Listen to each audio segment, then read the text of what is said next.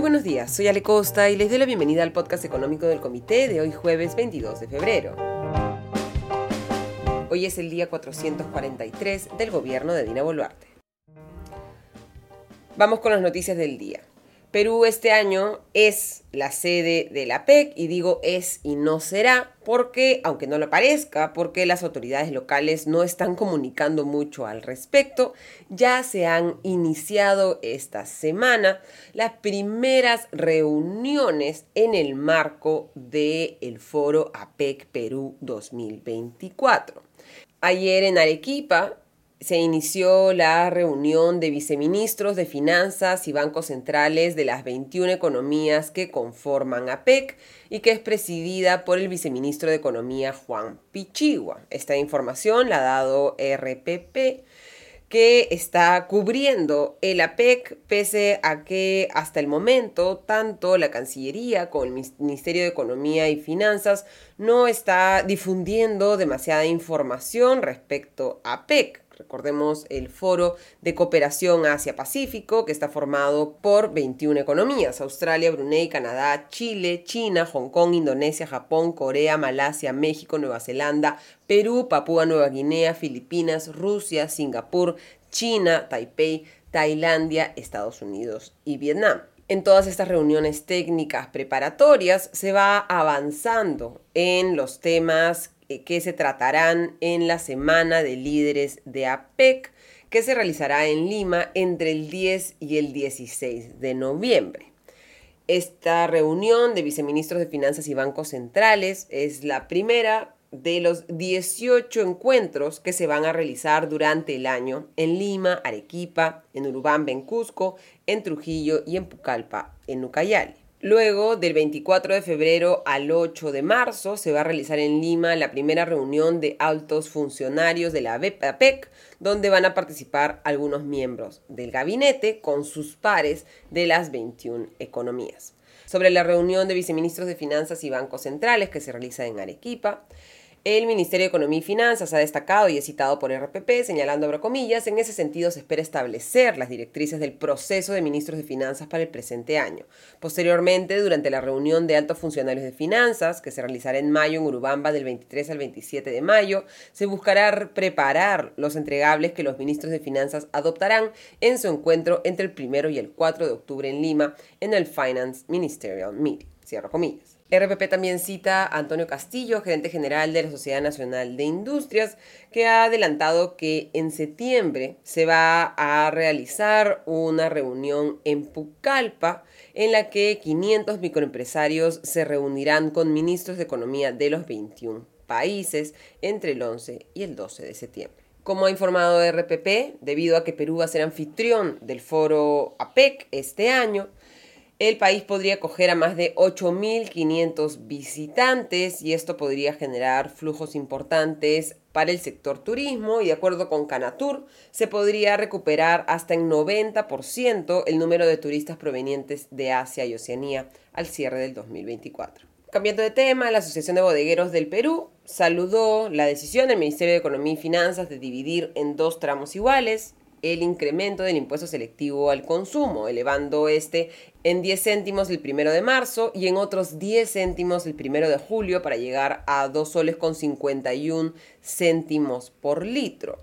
Lo que ha señalado eh, Andrés Choi, presidente de la Asociación de Bodegueros, es que el gobierno cumplió su palabra de hacer un incremento gradual y abro comillas, solo queda ceñirnos a la propuesta, cierro comillas, de acuerdo con el diario El Comercio. Luis Miguel Castilla, director de Evidencia y exministro de Economía, también saludó que pese a que el anuncio de un incremento gradual del impuesto selectivo al consumo haya sido un anuncio del anterior ministro de Economía y Finanzas, Alex Contreras, se haya mantenido el aumento del impuesto selectivo al consumo,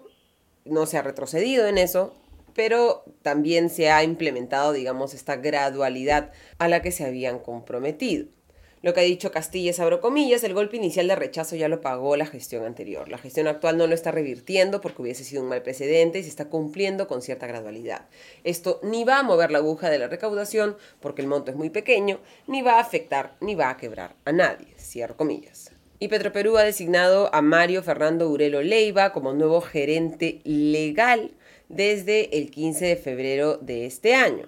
Petroperú ha informado que Urelo ha sido seleccionado por una firma especializada de headhunters y que este nombramiento forma parte de la reestructuración de la empresa. Urelo es abogado por la Universidad de San Martín de Porres, tiene un máster en Derecho Constitucional y Derechos Humanos por la Universidad de Bolonia en Italia, tiene un posgrado de Derecho Convencional por la Universidad de Buenos Aires y una especialización en Derecho Laboral Empresarial en ESAM, además de 25 años de trayectoria profesional en temas de Derecho Ambiental e Hidrocarburos, entre otros. Claramente ese nombramiento hay que saludarlo porque al parecer Urelo tiene un perfil técnico pero no es suficiente. Se necesita reestructurar el directorio de Petroperú y ojalá también modificar la plana gerencial y varios cargos eh, en la compañía para asegurar un manejo técnico de, Perú, de Petroperú, mejorar la gobernanza y permitir que un buen manejo operativo y financiero puedan contribuir a la recuperación de Petroperú y esperemos a la atracción de inversión privada a la petrolera estatal. Y el tema del día son los cambios en la gerencia general de Interbank. Intercorp Financial Services, el conglomerado que incluye a Interbank, a Interseguro, Inteligo e EasyPay, ha anunciado el cambio en la gerencia general, la salida de Luis Felipe Castellanos López Torres y el ingreso de Carlos Tori Grande, que lleva trabajando en el grupo desde el año 2009. Luis Felipe Castellanos, que por el momento y hasta el primero de mayo que se van a implementar estos cambios, es el CEO tanto de Interbank, el banco del grupo, como del holding de Intercorp Financial Services, ahora solo quedará como CEO del holding de Intercorp Financial Services.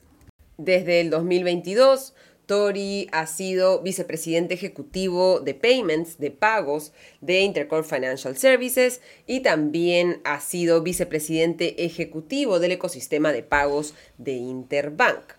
Previamente ha sido vicepresidente de banca y canales retail desde el 2021, desde el 2016 fue vicepresidente de banca retail o banca minorista y vicepresidente desde el 2014 de canales de distribución. Antes de llegar a Intercorp en el 2009, en el que entró como el jefe de eh, finanzas corporativas de Interbank,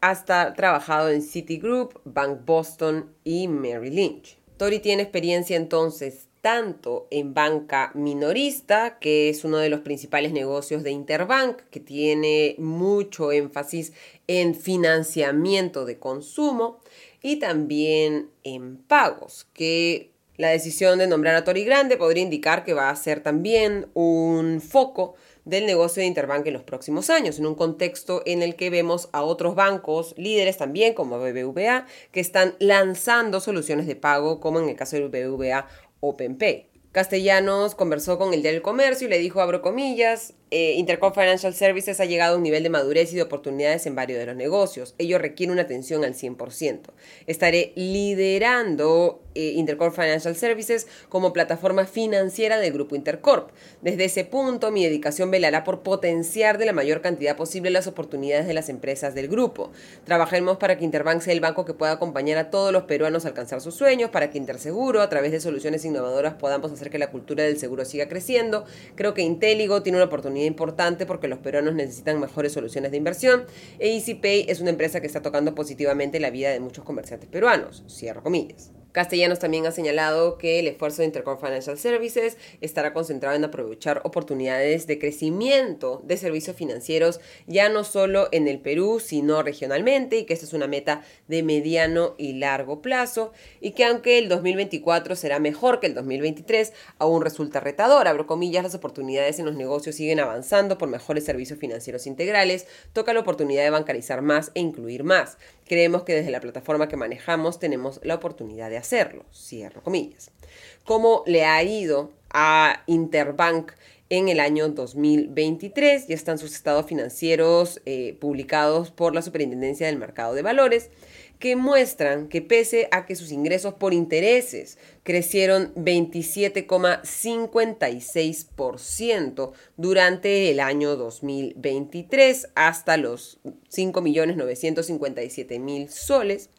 su resultado neto del ejercicio del 2023, sus utilidades, cayeron más bien poco más de 23% hasta los 900.498 soles. Que muestran los estados financieros de Interbank, un fuerte incremento de provisiones, que es algo que está afectando a todas las entidades bancarias y son momentos retadores para las entidades financieras, no solo a nivel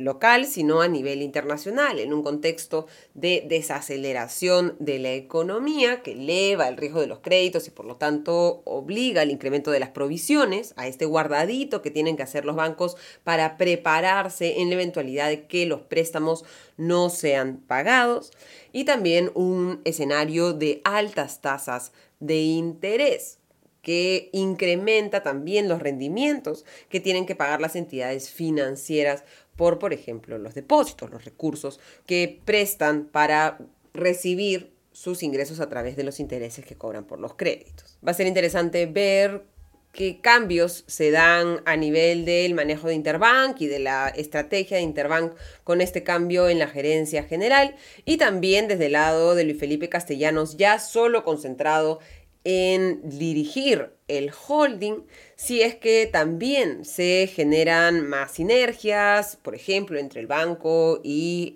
la plataforma de pagos EasyPay y se logra potenciar el avance de eh, Intercorp Financial Services en el país y como ha señalado Castellanos también en el extranjero a mediano y largo plazo. Terminamos así el podcast económico de hoy. Les deseo un excelente día. Nos reencontramos mañana. Hasta entonces.